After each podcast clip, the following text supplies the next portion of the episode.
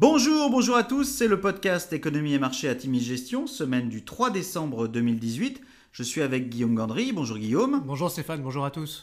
Petit avertissement, les performances passées ne préjugent pas des performances futures et nous allons citer un certain nombre d'entreprises. Il s'agit d'une simple illustration de notre propos et non d'une invitation à l'achat.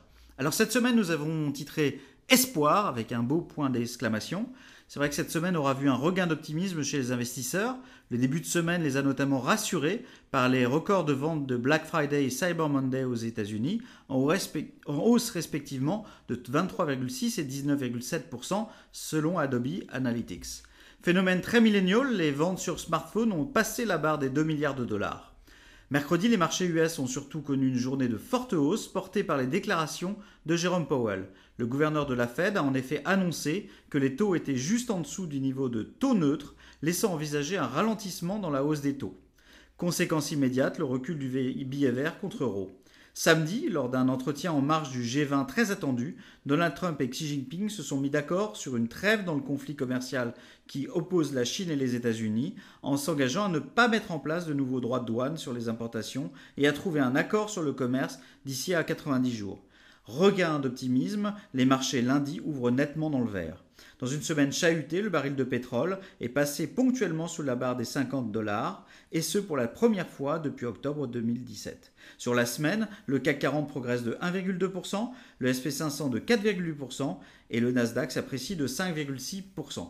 Alors on a eu de très belles publications euh, pour les entreprises de la tech US, Guillaume. En effet, Stéphane, Salesforce publie un chiffre d'affaires en hausse de 26% à 3,4 milliards de dollars. Le groupe revendique 20,3% de part de marché globalement, ce qui est très substantiel. L'entreprise revoit ses prévisions nettement à la hausse.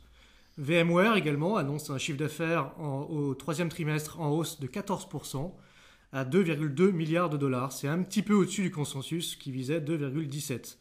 Et le groupe revoit ses projections à la hausse. On a également de bonnes nouvelles du côté de Palo Alto Networks qui affiche une très, belle publication avec un chiffre d'affaires de 656 millions de dollars. C'est une hausse de 31%. Le consensus attendait 632 millions de dollars. Et puis au chapitre des mauvaises nouvelles, on a Marriott qui a révélé que sa base de réservation Starwood avait fait l'objet d'un piratage informatique et ça a impacté 500 millions de clients. La cybersécurité, euh, ça sera donc un thème qui sera sans doute favorable à Palo Alto Networks pour les prochains mois. Absolument, oui. Alors en conclusion, nous avons globalement repris un peu de risque à la faveur des éclaircies de la semaine.